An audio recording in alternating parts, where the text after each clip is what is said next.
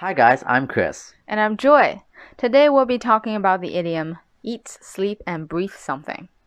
It's used when someone is incredibly enthusiastic about something and they focus all of their energy on that one thing.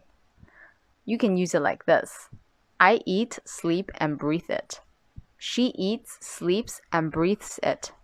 They ate, slept, and breathed it.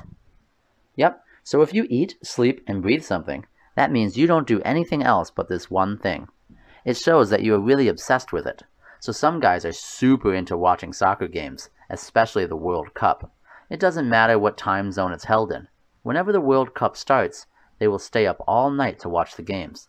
And if they're not watching a game, they're reading some comments and news about it. So we can say that they really eat, sleep, and breathe soccer games since the World Cup started. They really go crazy for those soccer games.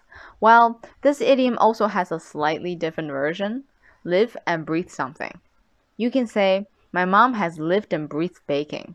Here's an example of the idiom for today. Hey Allison, is this your daughter? Yeah, I'm dropping her off at her dance class. She's been eating, sleeping, and breathing ballet recently.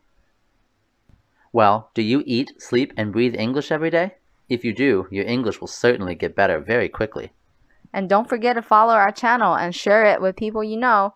Talk to you next time. Bye.